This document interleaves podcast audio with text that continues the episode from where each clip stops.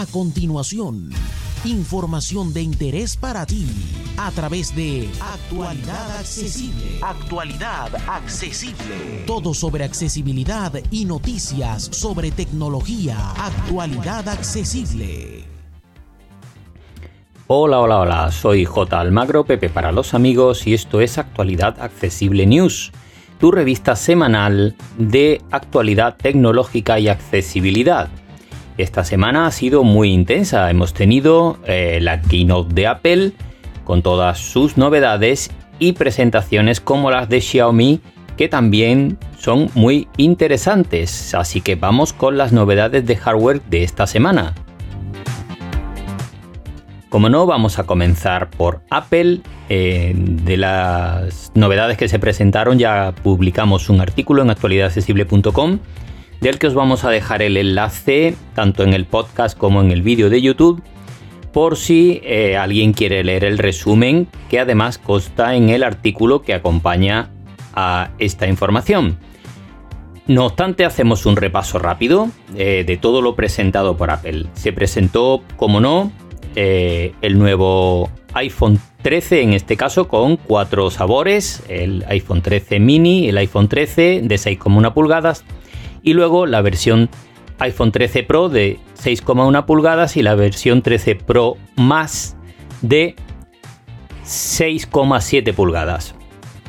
En los casos de las versiones Pro cuentan con pantalla promoción de 120 Hz. Eh, este sistema permite adaptar la velocidad de refresco de la pantalla a la actividad que estamos realizando para mejorar el consumo de batería, que es una de las cosas que más ha mejorado en esta nueva generación. El consumo de batería que llega hasta dos horas y media en la versión más potente de la gama y una hora y media en el iPhone 13 mini, que es una mejora muy importante. También tiene un aumento de potencia muy considerable, el chip que sigue siendo de 5 nanómetros, el A15 Bionic, y mejoras lógicamente en las cámaras que tienen eh, más apertura y eh, el telefoto, por ejemplo, de la gama Pro llega hasta los tres aumentos de zoom óptico. Así que en cuanto al vídeo, incorporan el sistema cinemático que permite grabar en primer plano y desenfocar todo el fondo de, del vídeo e incluso esto se puede hacer a posteriori editando. Así que bueno, los aficionados a esto ya saben. Además de los iPhone, se presentaron dos nuevos modelos de iPad. El iPad de novena generación, que es el dispositivo, la tableta de Apple de acceso a gama. En España arranca en 349 euros en su versión Wi-Fi con 64 GB de capacidad, la versión más pequeña y eh, es compatible con el Apple Pencil de primera generación, tiene una pantalla en este caso con truetón que se adapta a la luminosidad del ambiente, etcétera, etcétera, y también el procesador es el A13 Bionic, con lo cual mejora en potencia y rendimiento. Es una muy buena opción para quien desee un iPad para consumo de contenidos o para la escuela de los nenes. Y por su parte se presentó también el esperadísimo iPad mini en este caso aumenta su pantalla hasta los 8,3 pulgadas y tiene el mismo formato que los iPad Presentados en 2020, es decir, con los laterales rectos, el sensor de huella en el botón lateral y eh, toda la potencia del mundo. Cuenta con el último procesador, con el A15 y eh, es un dispositivo pero que muy interesante para quien no necesite una super pantalla enorme. Así que eso sí, arranca en 549 euros y 64 gigas también en su versión básica, en este caso solo Wi-Fi. Pero sí que es verdad que es compatible con el Apple Pencil de segunda generación y también contará con su teclado eh, de Apple mm, que todavía no se ha puesto a la venta, pero seguramente llegará pronto. Es un magnífico dispositivo en este caso ya para utilizarlo no solo para consumo de contenido, sino para creación. Y también se presentó el Apple Watch Serie 7, como era de esperar, y eh, en este caso lleva el mismo procesador que la gama anterior, pero la pantalla crece un 20% por reducción de los marcos. El reloj es exactamente igual, no aumenta de tamaño ni nada, es totalmente compatible con las correas que tenemos, etcétera, etcétera mejora fundamentalmente en, funcionamiento. Así que bueno. Y por último, eh, se presentó nuevamente Apple Fitness Más, que es el servicio para hacer deporte de Apple por suscripción y que va a llegar a España y a 14 países más. En este caso llega en inglés subtitulado en castellano de momento, aunque parece que pronto comenzarán a doblar los vídeos o a tener monitores en, lengua castellana. Así que atentos eh, a este nuevo servicio de Apple que además incorpora pilates y eh, añade también eh, sesiones de yoga dirigidas, de meditación y la posibilidad de crear grupos de entrenamiento de hasta 32 personas. Y esto es un resumen rápido de todo lo que se presentó.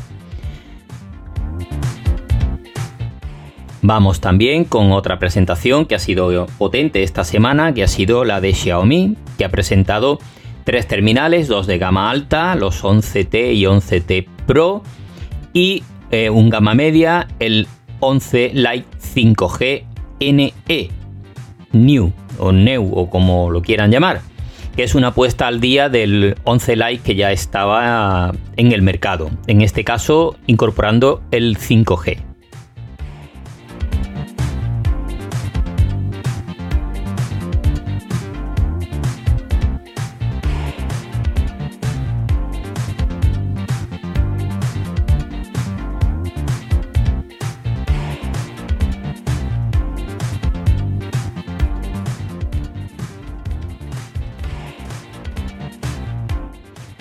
Los dos de gama alta cuentan con pantalla de 6,77 pulgadas AMOLED eh, de alta resolución, cuentan con sensor de huellas lateral y la conectividad con Wi-Fi 6, Bluetooth 5.2, etcétera, etcétera, etcétera.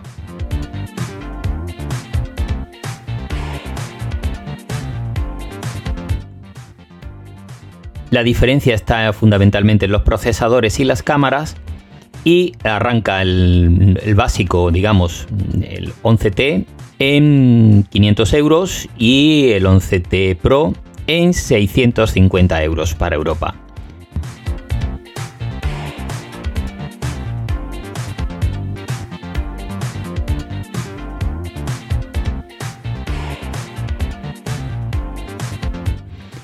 El 11 Lite NE es una puesta al día del 11 Lite que ya existía, en este caso con 5G y un procesador Snapdragon E760. Así que por lo demás no incorpora grandes novedades, carga 33 vatios, etcétera, etcétera. Y por último, ha presentado también Xiaomi la nueva tablet. Llevaba tres años sin presentar una tablet y ha presentado la nueva Pad 5. La anterior se llamaba Mi Pad 4 y esta es la PAD, PAD PAD 5.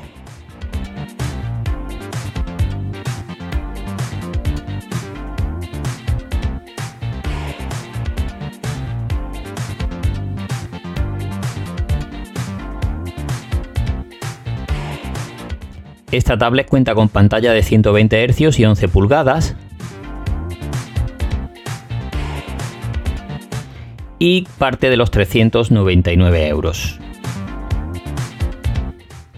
Por cierto, por oferta de lanzamiento cuesta 100 euros menos. Y vamos con las novedades de software de la semana.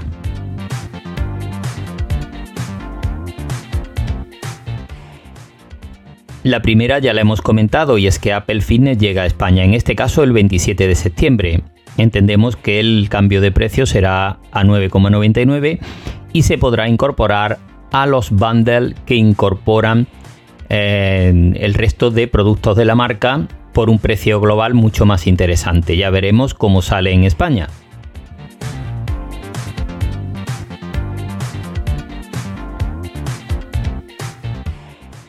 Por su parte, Google está implementando para todos los usuarios la traducción automática de comentarios en los vídeos de YouTube. Así que si os dejan comentarios en vuestros vídeos en otro idioma, se traducirán automáticamente al idioma que vosotros designéis. Esta función irá llegando paulatinamente a todos los usuarios.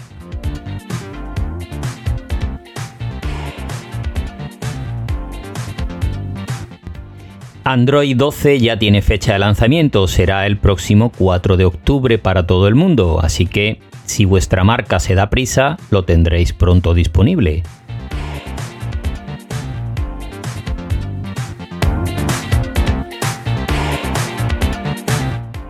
Y vamos con otras noticias publicadas en otros medios digitales que nos han parecido interesantes.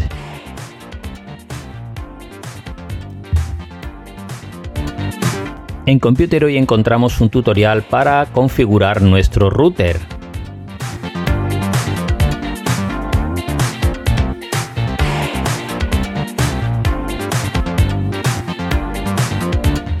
En Apple Esfera nos proponen 7 baterías externas para poder tener energía cuando salgamos a la calle y no tengamos un enchufe a mano.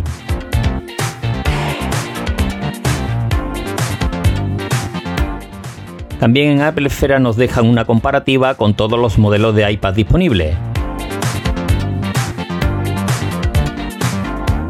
En Computer hoy nos muestran cómo afecta la carga rápida de 120 vatios a las baterías de nuestros dispositivos. Ojo con esto, que la carga rápida no es tan bonita como parece.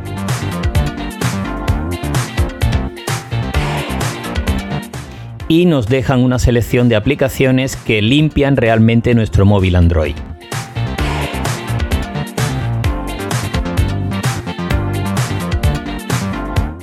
También en Computer hoy nos dejan una lista de rutinas muy interesantes para automatizar el hogar con Google Home.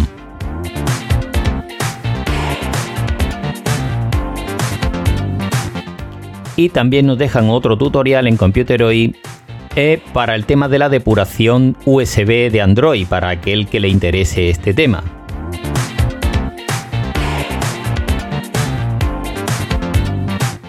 En Sataka nos dejan una lista con 81 atajos de teclado para eh, sacar todo el partido a Google Chrome.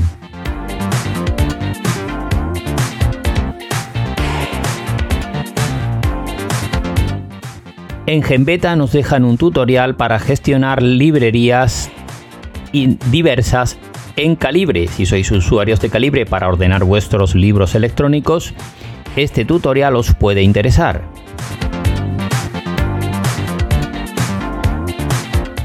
Y esto va a ser todo por esta semana. Como siempre, muchas gracias por seguirnos en los distintos canales. Y para más información, como siempre, en actualidadaccesible.com está toda la que deseéis. Así que un abrazo para todas y todos y hasta la semana que viene.